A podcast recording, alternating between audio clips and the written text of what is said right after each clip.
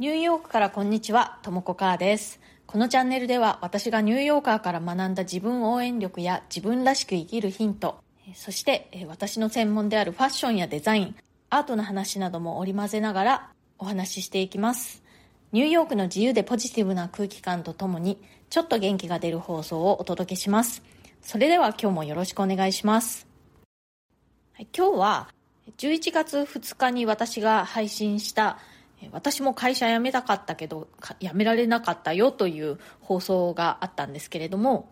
結構たくさんの方に聞いていただいてであのそこにコメントをねいくつかいただいたのとあとご質問をいただいたのでそれにお返事する形でもう少しお話ししてみようと思います、えーその元の放送はですね私が Voicy フェスで稲垣沙織さんとワーママカオさん竹澤カオさんとの対談を聞いてその対談の中で、えーカオさんが会社員でいることがだんだん辛くなってきたと。それで会社を辞めたいんだけれども会社員の安定を手放すのがどうしても怖いと。そういうお話だったんですね。で私自身長いこと会社勤めをしてきてまあ会社勤めの傍らそれと並行する形で自分自身の会社を立ち上げたこともあったしあとはま会社以外のお仕事っていうのもちょこちょことですけれどもやってはいたんですけれどもフルタイムの会社員の仕事というのをもうやめようかなとは思っても全然あのやめる決断ができなかったんですよね。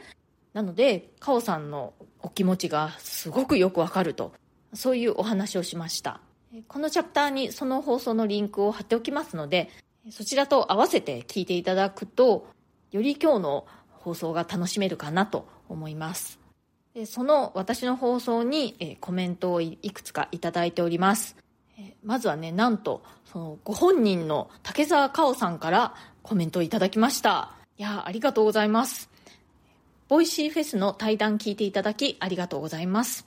収入が途絶えること怖いですよね。怖いけど満たされない葛藤です。応援いただきとっても嬉しいです。会社を辞めなくても辞めてもいい人生だったと言えるような生き方を模索します。ということでカオさんご本人が私の放送を聞いてくださったということで感激です。そしてこうしてコメントをしてくださってね本当にありがとうございます、うん、あの本当にねお気持ちよくわかります。でもね思うのはその時が来たらね多分あ今だっていう感じでスッとやめられるんじゃないかなって思います。なんかこう物事にはそういうタイミングってありますよね。私も今まで過去には広告代理店の総合職からデザイナーにキャリアチェンジをしたりとかその途中で留学をしたりだとかその後ニューヨークでデザイナーとして働き始めてからも転職を何回かしてるんですけれどもそういう動く時ってなんかこうタイミングがあるなって思うんですよね。もちろん自分でそうしたいという意思はあるんですけれどもそれがいい具合にこう流れに乗ってトントン拍子に行く時っていうのがあるって思うんですよ。なのできっとねカオさんもそういう時がきっと来るんじゃないかなって思うんですよね。なのでその時に備えて今は準備をしておくといいんじゃないかなと思いました。あとね今もう私は会社員じゃなくなっちゃったんですけれども会社時代のことを思い返してみると会社員時代の同僚たちってすごく優秀な人たちが多かったなって思うんですよね。そういう人たちとこう一緒になって仕事ができたっていうのはすごくいい経験だったなって思います。でまあその周りの人たちがね優秀だなっていうことはまあ会社に勤めている時から感じてはいたんですけれども会社を離れてみるとそのことがねより一層わかるっていう感じなんですよね。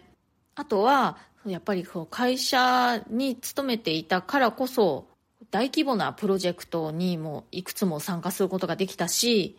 それはそれで本当にかけがえのない経験ができたなと思うんですよね。なので、まあ、私は長いこと会社員をしていましたけれどもそのことに後悔はないです。周りの友人たちを見ていると、まあ、私の友人たちそう会社員以外の人たちが結構多いんですけれども、起業していたり、フリーランスで仕事をしていても、飽きることもあれば、煮詰まったり、伸び悩んだり、こう、停滞した気持ちになるっていうことあるみたいなのでね、まあ会社に勤めていようが、自営で仕事をしていようが、どっちにせよ山あり谷ありに変わりはないのかなという気がします。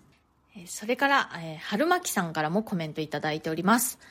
ともこさん、コメント返しありがとうございました。良い時もあれば落ち込む日もあるけれど、ともこさんのお話にありました。神様が決めてくれたという言葉が私も天気の旅に感じていました。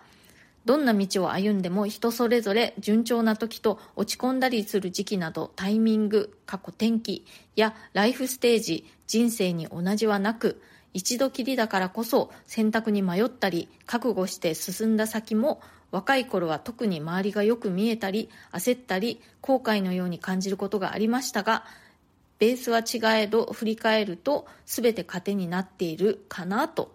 はい春巻さんコメントありがとうございます。そうまさにさっき私が言ったのと同じことですよね。うんあのどんな仕事をしていてもやっぱり順調な時とこう、そうじゃない時、停滞してるなって感じる時ってありますよね。で、物事がなんか動く時って、本当にそういう風がスーッと吹くような感じがあるというのか、もちろんこう自分の意思で選択しているという意識はあるんだけれども、それを超えた大きな力が何かこう働いているような気がすごくするんですよね。不思議ですけどね。春巻さんのコメントを読んでね、うん、私も本当に同じように感じるなと思いました。それから、笹子さんからもコメントいただきました。ともこさん、こんにちは。食いっぱぐれ恐怖が私も子供の頃からあったので、その表現がよくわかります。私の場合、ともこさんと違うところは、好きなことがそこまでないので、それでは選択はできていないのですが、正社員で早20年ほど働き続けています。時に辞めたい病になったりや修行だと言い聞かせながら辞める勇気は出ず細く続けています。ところで、ともこさんは自動的であれ、今まさに転機の時期かと思いますが、辞めるにあたってある程度の生活費は貯めておく、何か新しい学びを始めるなど、辞める準備されたことなどありますか？ということで、笹子さん、ありがとうございます。いや、笹子さんも食いっぱぐれ恐怖があるっていうことでね、ありますよね。うん、私もね、もう仕事は飽きてからが勝負だとかね、いろいろ思ったりしていました。で、まあ私は一応こう好きだと思えることを仕事にしたんですけれども、それもね、割とこう消去法的に選んだ好きなことみたいな感じなんですよ。やっぱり食いっぱぐれ恐怖というのがあったので、こう純粋に好きなことを追求していったというよりも、まあ、やりたくないことはやりたくない。で、まあ、これならいいかなというものの中で、ちゃんと仕事になりそうなもの、食いっぱぐれなそうなものを選んでみたという感じです。デザイナーっていうのはね、ちゃんと訓練すれば、普通にまあなれるんですよね。あんまり全然そんな博打じゃないんですよね。ちゃんと学校に行って勉強すればなれるし、あとね、その日本で私は最初にデザインの勉強をしたんですけれども、その学校の学長が私が在学していた時に言ってたんですけれども、努力すれば誰でもデザインディレクターぐらいにはなれると言っていて、で、まあ、それを聞いた時は、まあ私はまだデザイナーになる前の段階だったので、そんなことってあるのかなって半信半疑だったんですけれども、あの実際に自分がデザイナーとして働いてみて、本当だったなって思いました。まあ、そんな感じなのでね、こうデザイナーっていうとこう何かこう特別な人の仕事という感じがするかもしれないですけれども、私にとっては、まあ、割とこう堅実な選択肢だったわけです。まあそんな私なので、2020年ぐらいにね、もう会社を辞めようかなと思った時に、もちろん衝動的に辞めてしまうなんてことはせずに、いろいろとね、こう調べたり準備を始めたんですね。まず何をしたかというと、マンションを買いました。それまではずっと賃貸生活だったんですけれども、ニューヨークってもう家賃の値上がりが毎年激しいんですよね。もし会社を辞めた場合に、どんどんどんどん家賃が上がってしまうというのは恐怖だなと思ったので、そこを固定してしまいたいと思いました。で、まあ、あの、住むところをね、買ってしまえば、月々の支払いというのはもう予測がつくわけなので、安心かなと思いました。そしてしかも、それまでに賃貸で払っていた月々の家賃よりも月々の支払いが低くなるようなマンションを買おうと思ってでその通りにしましたあと、まあ、マンションを買った理由は他にもあってやっぱり会社員で亡くなってしまうと不動産とかこう売ってもらえなくなるかもしれないなと思って辞める前に買っとこうと思いましたでそんなことを考えていた矢先にちょうどタイミングよくアメリカのね、住宅ローンの金利というのがすごく下がったんですね。あのコロナでガーンと下がった時があって、もうその時に私はもう会社も辞めようと思っていたし、今だという感じでマンションを買いました。すごくタイミングが良かったなと思います。あとは、貯金、まあ、貯金っていうかね、あの、投資という形ですけれども、ずっとあの積み立ててお金を貯めておきました。で、まあ、アメリカでは、生活費の3ヶ月分は最低貯めとけとか言われてるんですけれども、まあ、6ヶ月分あればより安心って言われてるんですけども、私はね、食いっぱぐれ恐怖だから、その程度じゃもう全然恐怖なんですね。なので、もっと貯めときました。なんせ私ね、ほんと食いっぱぐれ恐怖だからね、5億円ぐらい貯まってないと心配なんですよ。で、まあ、そんな5億円とか全然なかったんですけれども、できるだけお金は貯めておきました。あとは、お金のことに関して言うとですね、えー、初めて、え、ファイナンシャルアドバイザーに相談してみました。それがね、本当に良かったです。私、周りの友達とかね、会社の同僚とかに、ファイナンシャルアドバイザーにいろいろ相談してみて、すごく良かったっていう話をこう聞いてたんですよね。だから、そうなのかなと思って、でもなんかちょっとこう警戒するような気持ちもあって、一度も相談したことなかったんですけれども、周りでね、何人もの人が、ファイナンシャルアドバイザーに相談してみてよかったって言ってるから、じゃあ聞いてみるかと思ってね、あの相談してみたんですよね。それがね、会社を辞める4、5ヶ月前みたいな感じでした。で、あのファイナンシャルアドバイザーにいろいろとこう見てもらって、結構ね、安心したんですよね。私はこう頭の中でね、自分でこう計算している限りでは、本当65歳とかぐらいまで今までのペースを崩さずずっと稼ぎ続けなくちゃもう将来が大変なことになるというふうになんか思っていたんですけれども意外とそうでもないっていうことが分かったんですね。